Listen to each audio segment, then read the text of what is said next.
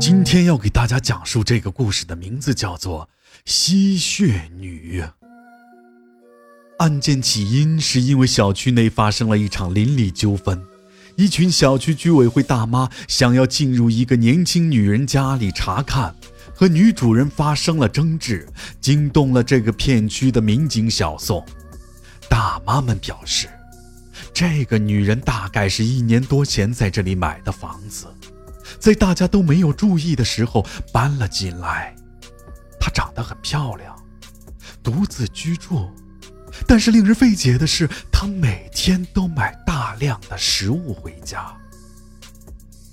有一天，居委会的大妈眼看她进了家门，就去通知她修改社区居民联系方式，可是她就是不开门。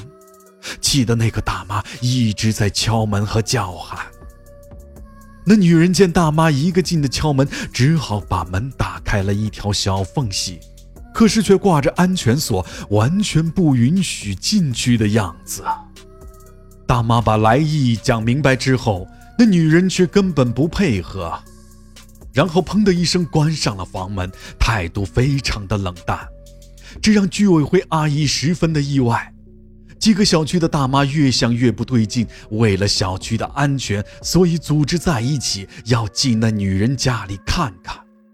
小宋警官先是安抚了两个人，随后跟那女人讲，社区居民联系方式也要及时更改，以便有突发事件能及时联系。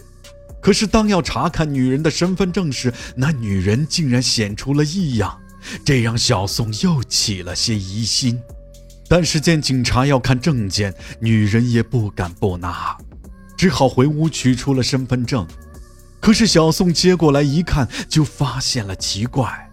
如果按照身份证上的出生日期，这个女人应该四十多岁了，但是怎么看上去也就二十五六岁呢？小宋这时也开始怀疑女人是不是冒用其他人的身份信息进行非法活动。于是就提出了想去他家看看。那女人知道自己无法阻止警方的合理调查，但还是牢牢地挡住了门，不让进。小宋见这情况，疑心更大了，推开了那女人，进入了房子内，开始逐个房间检查了起来。当小宋推开一间小卧室的门，却被里边的情景惊了半天，没说出话来。然而屋子里没有床和家具，只有两个消瘦的不成样子的男孩坐在地板上，看上去非常的虚弱。见到有警察进来，两个男孩迟了半天，终于挣扎着向小宋发起了求救。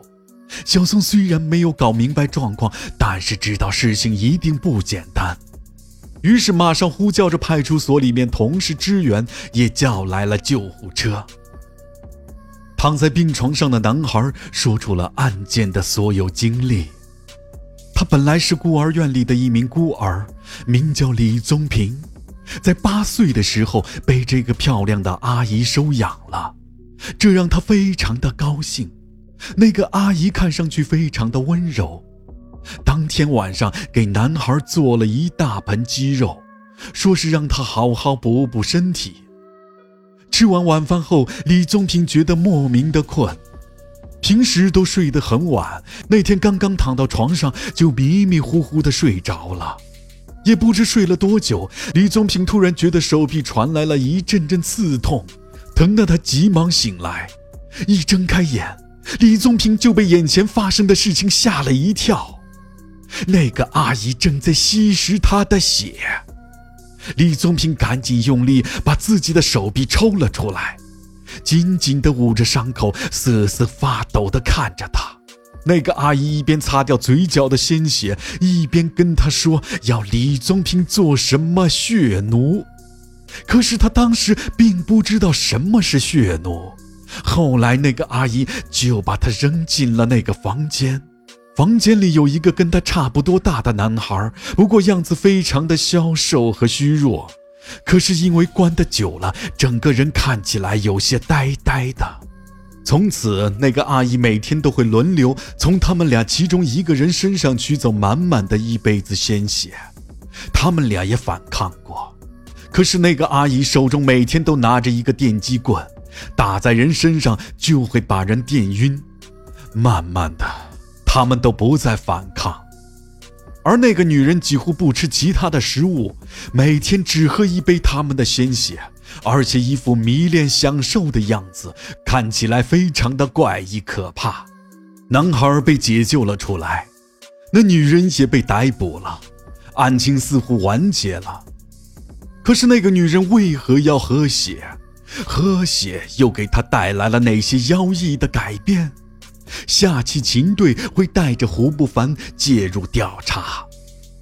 好了，本期故事到此结束。如果不关注主播，下期你有可能被那个女人逮到。